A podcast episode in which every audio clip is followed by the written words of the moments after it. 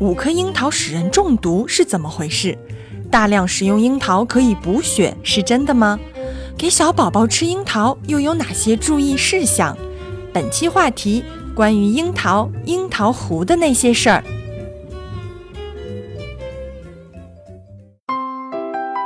用爱呵护，用心陪伴。大家好，我是可心，欢迎收听《快乐辣妈育儿百分百》。如果您想了解更多的育儿知识，欢迎关注我们的微信公号以及新浪微博“新贝亲子”。那么今天来到我们新贝电台的依然是老朋友小米妈妈。小米妈妈，你好。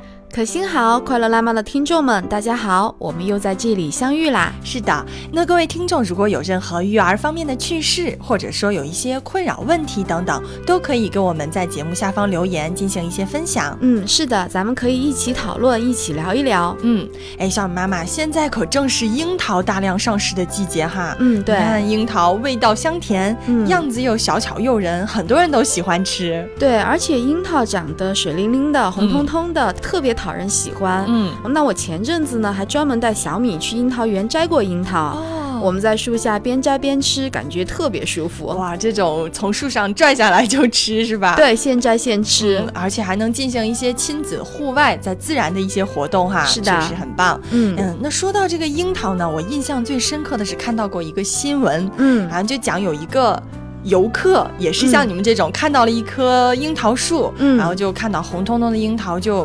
摘下来五颗尝了尝，结果没想到一会儿就出现了腹痛、头晕的症状。嗯，我记得那个新闻标题写的是“樱桃有毒，五颗樱桃能致死”。嗯，这也太夸张了。那我当时也有看过这个新闻。嗯，其实呢，是因为这位游客他把樱桃核也咬碎了，一并吞下。嗯嗯，那我当时就在想哈，这么小的樱桃核，而且呢还那么硬，对，很坚硬啊。对，他居然可以把它咬碎了，是就很诧异。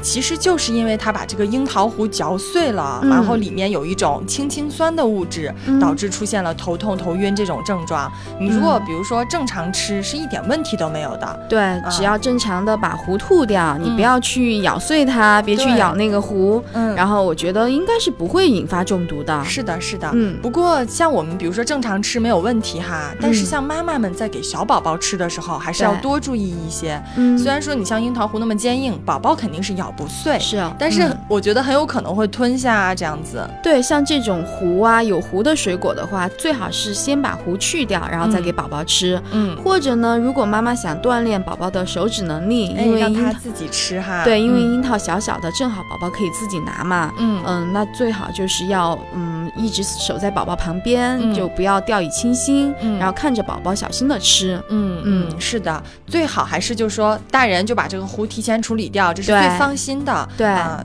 但是小米妈妈，我在想，嗯，你像宝宝，其实他把这个壶他也咬不碎，嗯，如果说他不小心吞下去一颗樱桃核，应该最后也就排出来，没有必要太担心吧。但是我觉得对于孩子的话，樱桃核还是有一点点大啦，哦，嗯，万一不小心吞下去卡到喉咙上了呢？哦，卡住了哈。对，像有的时候我们看新闻，一粒米饭都可能让宝宝窒息，哦，所以我觉得还是要特别小心啊，还是要小心。对我看到有一位妈妈是这样说的，自己的宝宝两岁多哈，嗯，然后就处于那种想。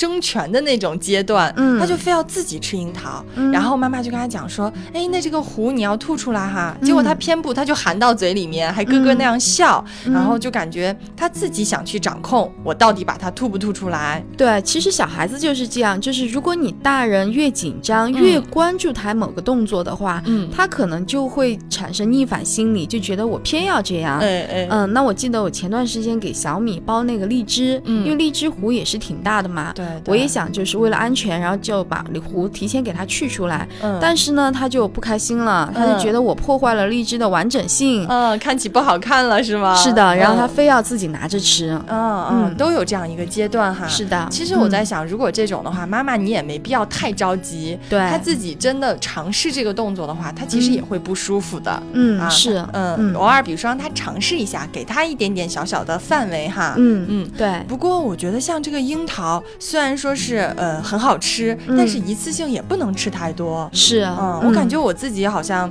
平时像五分钱硬币那么大的樱桃，我也就吃个十来个、二十个，就感觉胃里就不太舒服了。对，因为每个人的消化能力是不一样的。嗯嗯，虽然说樱桃它很美味，而且呢营养价值也特别高。嗯，但是我是觉得就吃多的话，胃就会觉得不舒服。那这个时候呢，就不要去贪吃了，贪多了。是，哎，刚刚小米妈妈也谈到了这个樱桃的营养价值哈。对，哎，你有没有听过这句话说樱桃富含铁，能补血？嗯，是因为我们中国人觉得吃什么补什么吗？以形补形，对，以形嗯就觉得是可以红色的就可以补血吗？嗯，我觉得可能有这种下意识的想法哈。嗯。但是其实我有专门去查，嗯，其实指望吃樱桃来补血真的是有一定难度的。嗯。你要真想，比如说像孕期的妈妈呀，你要想去补血这样子，嗯，最好是选择猪肉啊、牛肉、鸭血这种肉类食品更靠谱一些。对，嗯，其实我是知道樱桃的话，它的最有特色的成分其实是原花青素，嗯，因为这个原花青素呢，它是具有抗氧化的功效的。哇，一提到抗氧化，那咱们女性同志们就要多多吃呀。嗯，对。